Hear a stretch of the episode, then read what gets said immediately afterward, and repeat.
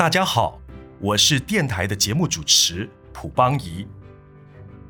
今天为大家声演的故事，就是书名《煮熟的鸡蛋和豆子》，节录自《煮熟的鸡蛋和豆子》。有一天，大胃王邀请了全国的孩子到宫殿来参加宴会。住在宫殿附近的一个男孩最先到达。男孩问：“我可以先用餐吗？”正在上菜的四重说：“只要你等一下，不要再跟我多要，你现在就可以随便吃。”当男孩就快吃完自己那一份餐点，其他的小朋友也陆续来到了宫殿。孩子们看到桌上的山珍海味，眼睛都亮了起来。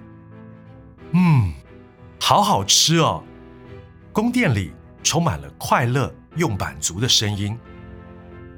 唉，我应该要等大家来在一起吃的，现在只有我没有东西吃了。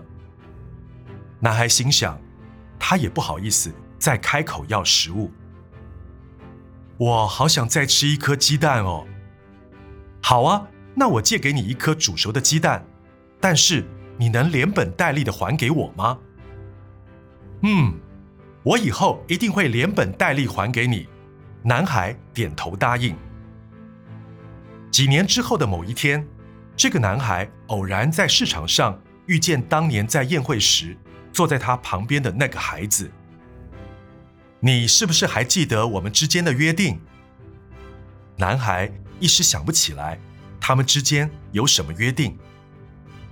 你果然忘记了，你在宴会的时候不是跟我借了一颗鸡蛋，还说以后一定会还给我的吗？男孩这时才想起来，确实是有这回事。对了，我想起来了，我确实跟你借过鸡蛋，真是对不起。我现在就去买一颗鸡蛋还给你。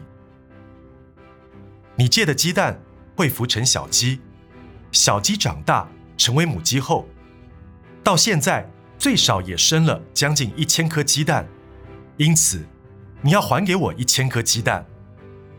我是这样说过，但当时只跟你借了一颗鸡蛋，你却要我还一千颗鸡蛋，这并不公平啊！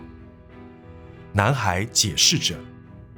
这位朋友严厉地说：“这一千颗鸡蛋，我是要定了。”你那时候明明说过要连本带利还给我，不是吗？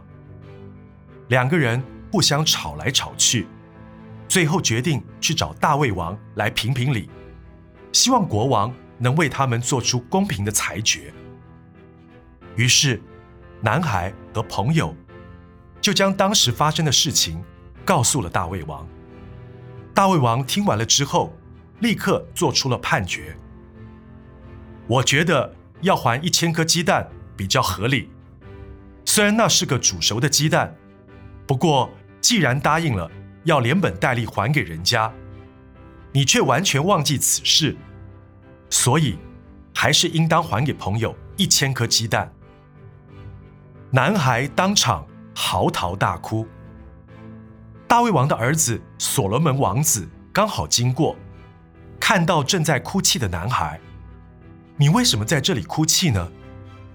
于是，男孩就把和朋友之间发生的事情，以及大胃王的判决，都告诉了他。听完了男孩可怜的遭遇，所罗门王子决定要帮助他。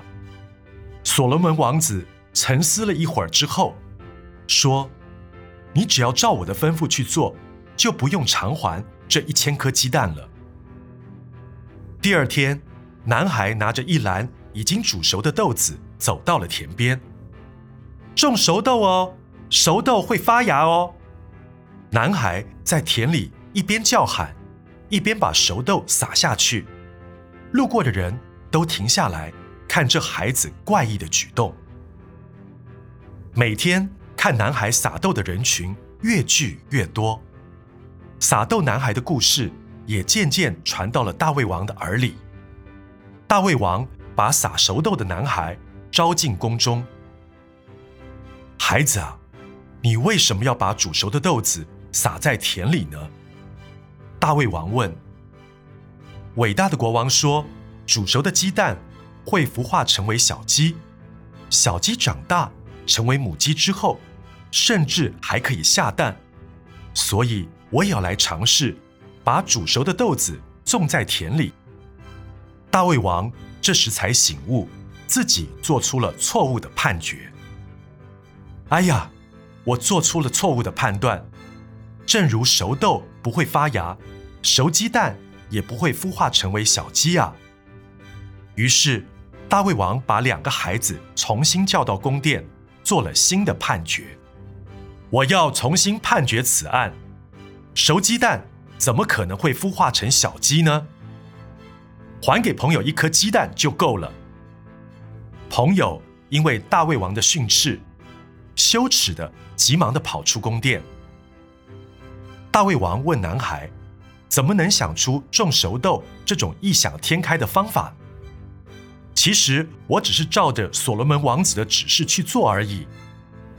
大卫王把所罗门王子叫来，称赞了一番，又叮咛他成为国王之后，也要如此爱护他的子民。